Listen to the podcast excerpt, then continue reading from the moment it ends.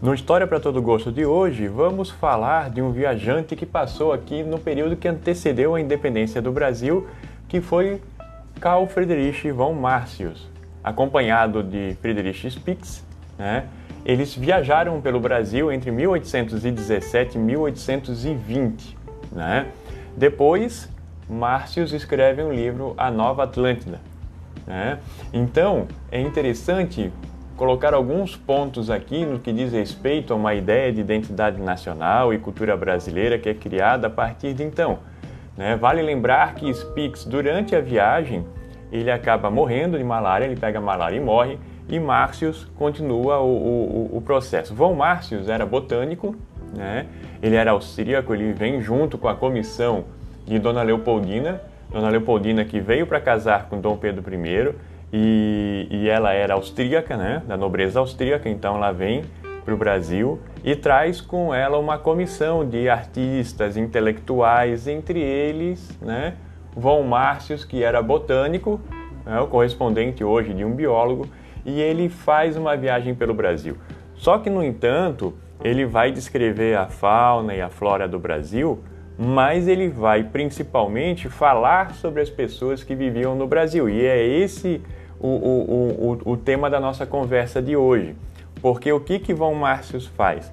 Ele vai dizer que o Brasil tem, né, ou tinha como contribuição para o mundo civilizado no século XIX a natureza. Porque quando ele vai diagnosticar as pessoas no Brasil, o diagnóstico dele não foi favorável.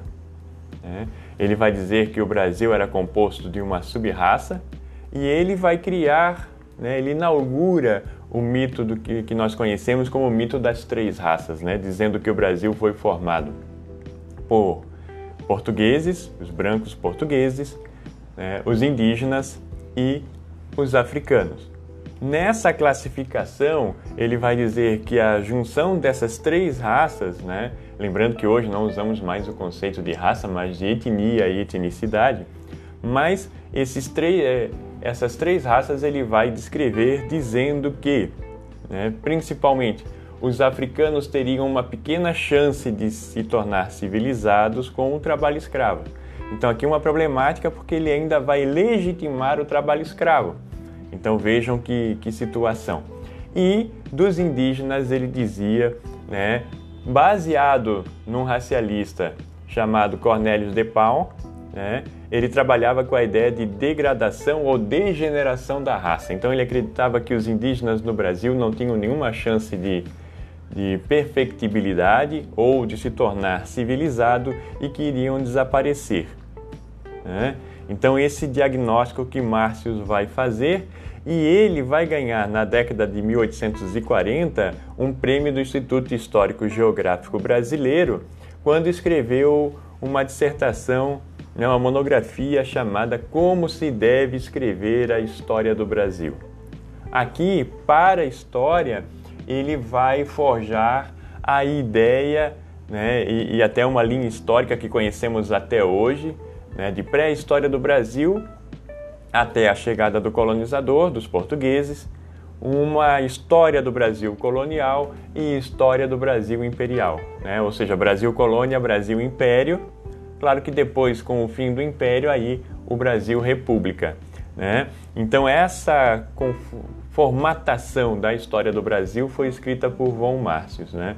Então é interessante também a gente pensar que nós temos até a metade do século XIX no Brasil um olhar e uma perspectiva da escrita da história que é feita a partir do estrangeiro, é uma visão eurocêntrica. Né? E também nós temos uma perspectiva de uma fala da história do Brasil que parte da perspectiva do colonizador né? e não do colonizado propriamente. Então, é, é, são esses embates né, no jogo da escrita da história que a gente está colocando hoje a partir de Von Márcios. Né? Esse botânico que vai escrever e influenciar a história do Brasil. Porque, num ponto que é a ideia de identidade nacional, né? Além das três raças que os livros de história até pouco tempo atrás traziam essa junção, branco mais negro, mulato, branco mais índio, mameluco, é, negro mais índio cafuso. Então, a, inclusive essa tabela que né, até pouco tempo os livros de história traziam ainda, tem um outro fator que é a questão da identidade nacional. Quer dizer, até hoje o Brasil é visto como quê? Como natureza.